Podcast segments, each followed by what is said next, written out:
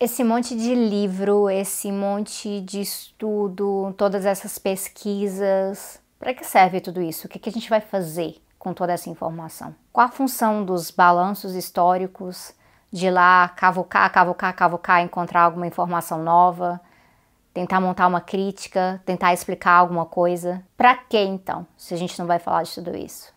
O vídeo de hoje não é bem uma explicação, é mais um argumento, uma coisa que passa pela minha cabeça e que eu tento trazer para os debates na militância e eu vou trazer aqui para vocês também. Vamos ver no que que dá.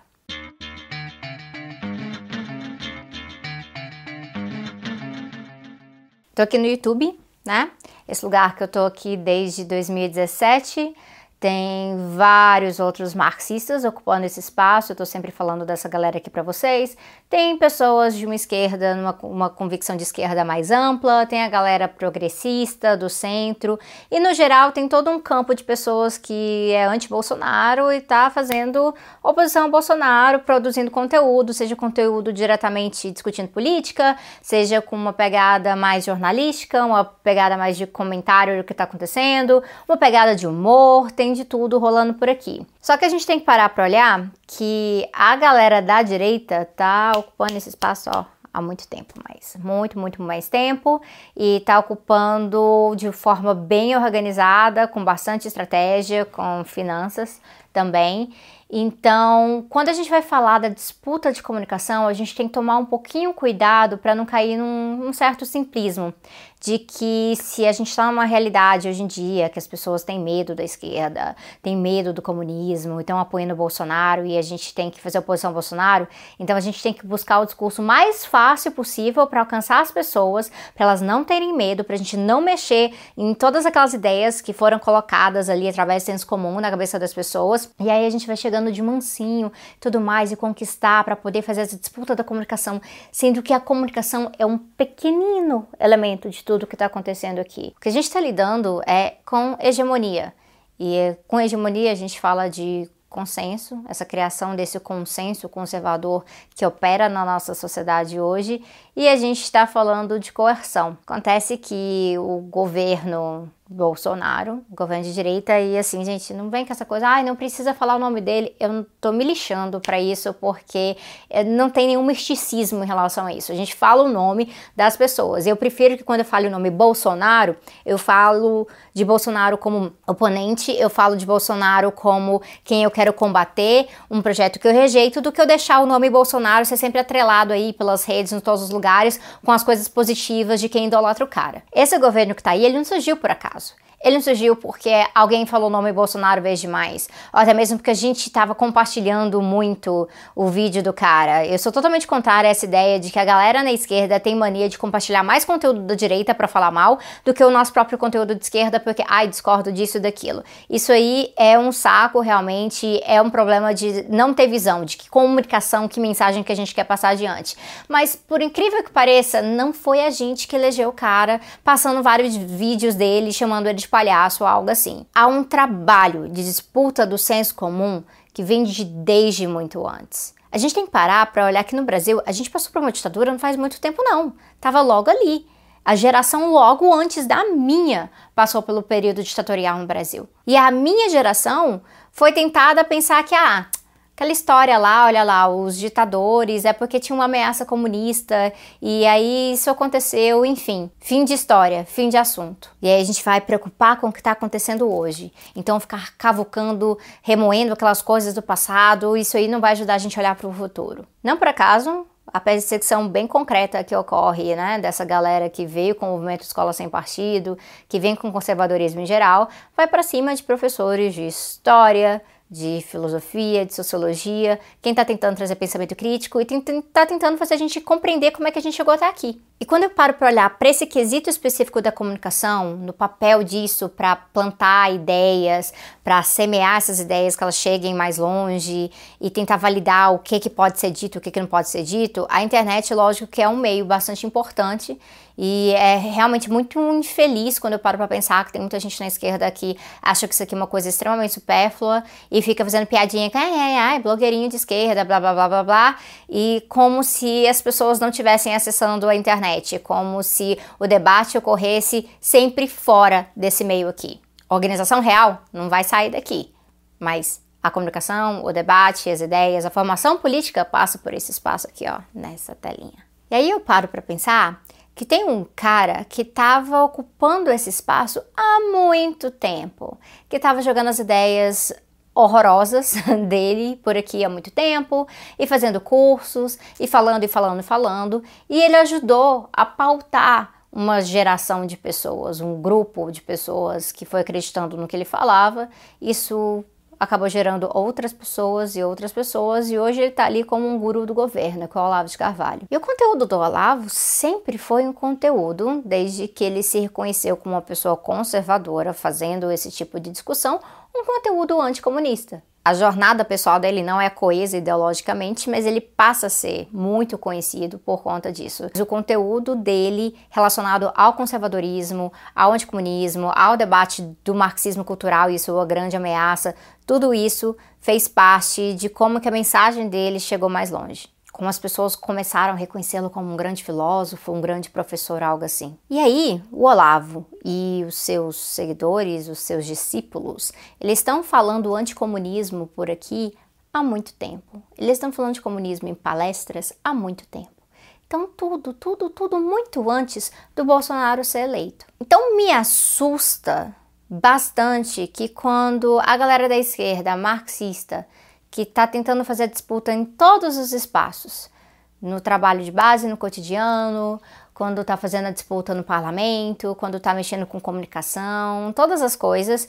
A gente vai lá e fala de comunismo, e aí a esquerda do centro, aquela liberal progressista que dizia, ai, vamos pegar, ninguém solta a mão de ninguém, todas essas coisas.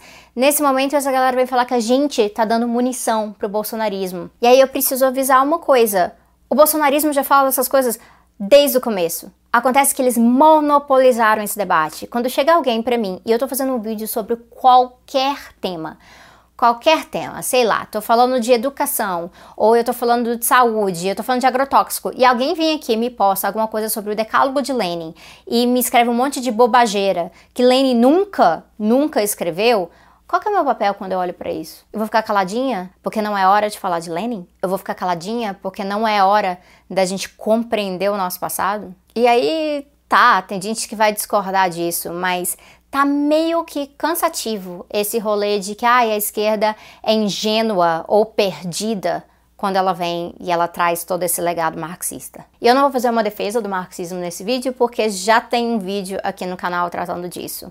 Mas uma coisa precisa ficar muito evidente: não existe disputa do senso comum se a gente fica calado, porque a tendência não é passar, a tendência é se aprofundar. E quanto mais o tempo passa, mais difícil fica desconstruir todas essas coisas nas cabeças das pessoas. Esse pensamento que está sendo alimentado somente por um lado da história, somente por um lado da moeda. Então, claro que o que vai acontecer se a de extrema direita, se a direita conservadora detém o monopólio do debate sobre comunismo, sobre União Soviética, sobre Lenin, Trotsky, Stalin, sobre Revolução Cubana, Che Guevara, sobre Marighella, claro que o que vai chegar na cabeça das pessoas é a grande distorção. E não precisa ser eu a falar de Lenin, ou não precisa ser a deputada Talíria Petroni a postar um tweet sobre o Lenin para que a direita pensa: ai, vou usar isso como oportunidade para praticar o meu anticomunismo. Eles já fazem isso o tempo inteiro, só que eles têm feito sem contraponto a gente colocar todos esses livros, todas essas pesquisas, todas essas formações políticas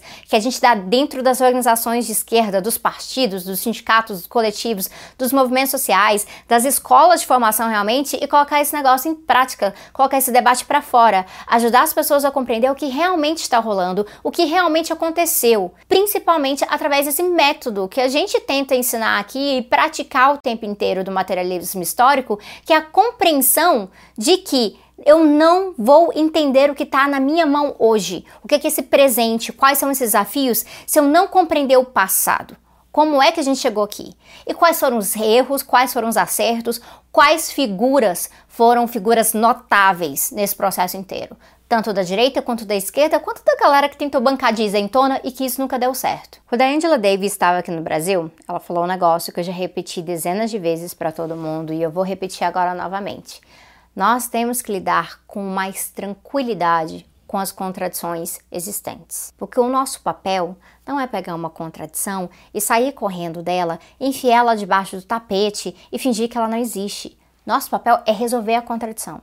E a gente não vai conseguir resolver a contradição se a gente não falar dela, se a gente não explicar o que ocorreu. Isso passa tanto dessa balela de não é hora de criticar, quanto da ideia de, ai, ah, tá, tudo bem, pode criticar, mas não pode para o público sendo que o público geral já está sendo alimentado com todo esse anticomunismo o tempo inteiro. Como é que eu vou combater o anticomunismo se eu não puder desmistificá-lo? Me falam que não, não é hora, melhor a gente falar de fome que as pessoas estão passando, do desemprego, da crise. E aí parece que são coisas separadas.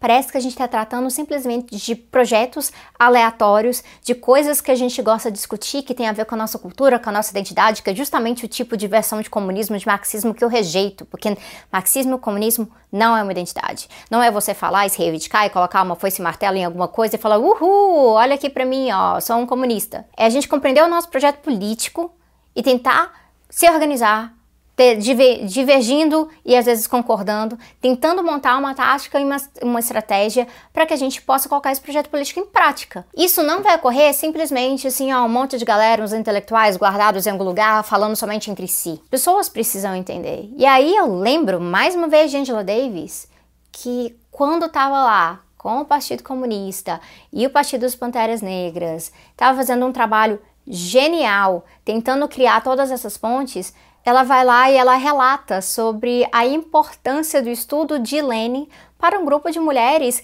que tinham até dificuldade de compreensão por conta de questões de analfabetismo funcional, mas que com muito esforço passaram a entender e compreenderam que o que estava sendo discutido ali por Lenin tinha muito a ver com a sua realidade, porque não, não estamos no começo do século XX, estamos no começo do século XXI, num momento extremamente crucial para a nossa história, e aí eu vou lembrar novamente da questão da crise ecológica, que não pode ser ignorada, ela é totalmente central para tudo que a gente vai discutir. Mas olha só, quando a gente está falando de exploração, de injustiça, de tentar se organizar, se levantar, pautar uma nova sociedade, descobrir os desafios de pautar toda essa nova sociedade, a gente tem que olhar para onde a gente já tem alguma ideia do que fazer e de onde a gente fez coisas e que não funcionou, que deu errado.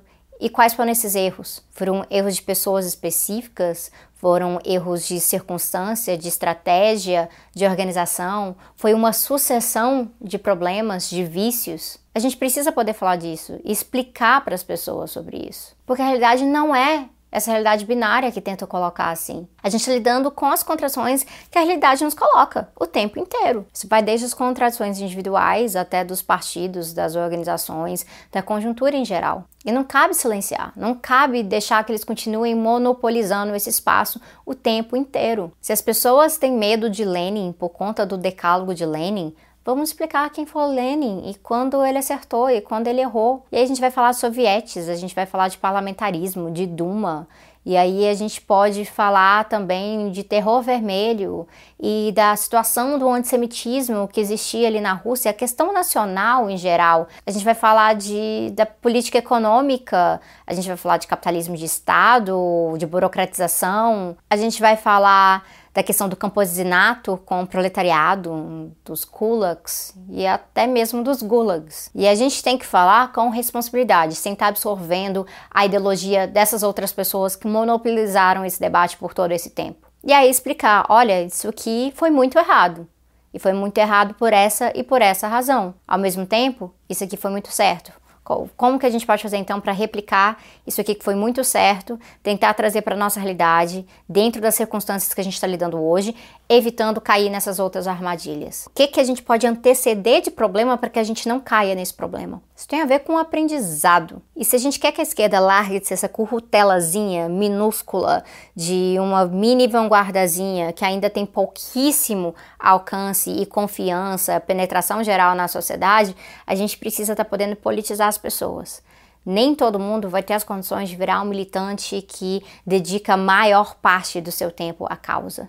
Mas o objetivo é que todas as pessoas que estão ali na classe trabalhadora possam se organizar de uma forma ou de outra. E vai ser muito melhor a gente fazer isso tratando os debates com honestidade e sem subestimar as pessoas. E esse é o grande desafio da esquerda marxista hoje conseguir tocar os seus debates internos e tocar os debates necessários para fora também e fazer um contraponto a todo esse discurso anticomunista que existe. Fazer isso compreendendo essa questão da contradição e compreendendo formas de explicar a contradição para fora.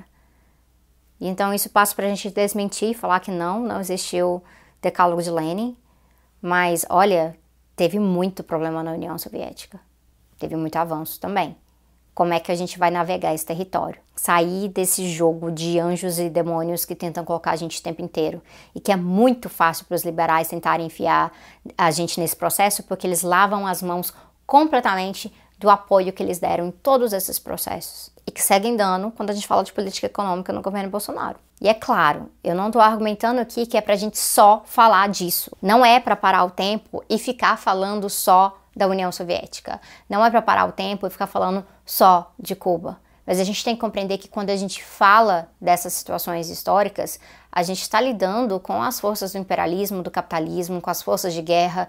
A gente está fal falando também de desafios que a gente encontra hoje, de debates que são extremamente necessários para a gente saber o que fazer. Porque não é possível que as pessoas são tão arrogantes de acharem que não tem nada a aprender com a história. Se esses mitos foram propagados, por isso mesmo que a gente tem que confrontar publicamente. Em alguns momentos a gente vai fazer isso nas redes, porque eles também estão fazendo isso nas redes. E com um leque gigantesco de táticas, a gente vai fazer esse debate para fora. Eu tenho certeza que, de certa forma, parte desses argumentos precisa melhorar. Eu tenho certeza que quando eu olho ali pro Twitter, eu vejo a forma como galera dentro da esquerda, e aí falando especificamente da esquerda marxista, debate diferenças entre si, eu sinto um pouco de vergonha alheia. É ataque moral, é individual, é gente xingando um ao outro de lixo, se torna um pouco insuportável. E me deixa um pouco pessimista sobre a possibilidade de construir uma coisa com todos esses campos. Mas que tem que ser debatido, tem que ser debatido. A gente precisa melhorar um pouquinho nisso. Até para a gente não estar tá gerando outros problemas. Quando eu vejo galera apontando, sim, os problemas de argumentos anticomunistas sobre a história, e aí, de repente, qualquer crítica que é traçada aos gulags é tratado como coisa de liberal. Isso é um rebaixamento muito grande, isso não deve ser aceitado de forma alguma. Mas reconhecer que majoritariamente esse debate tem sido mal feito historicamente na esquerda, isso faz parte do nosso problema. E a gente precisa fazer isso para a gente poder desmistificar essas coisas para fora, para a gente poder lidar com as contradições com maior tranquilidade, de modo a resolvê-las, de modo a não repeti-las. Então deixa a esquerda debater. A direita aí está fazendo o seu trabalho há muito tempo. A gente não pode ficar coado diante das mentiras que dizem da gente. É nosso direito se defender, é nosso direito discutir legado e discutir o legado com todas as suas peculiaridades. E sendo nosso direito, eu acredito que seria muito bom a galera que está no centro refletir sobre quem realmente está sendo ingênuo, quem realmente está meio perdido nessa história, quando não tem projeto político sólido para apresentar e aí o problema são sempre os outros. A oposição ao Bolsonaro não funciona porque os outros estão sendo radicais demais. Eu já falei aqui no canal, radical demais pra gente é elogio e a gente vai continuar radicalizando sim. A gente tem que explicar esses problemas a partir da raiz, no passado, no presente e tentando resolver tudo para o futuro. É isso.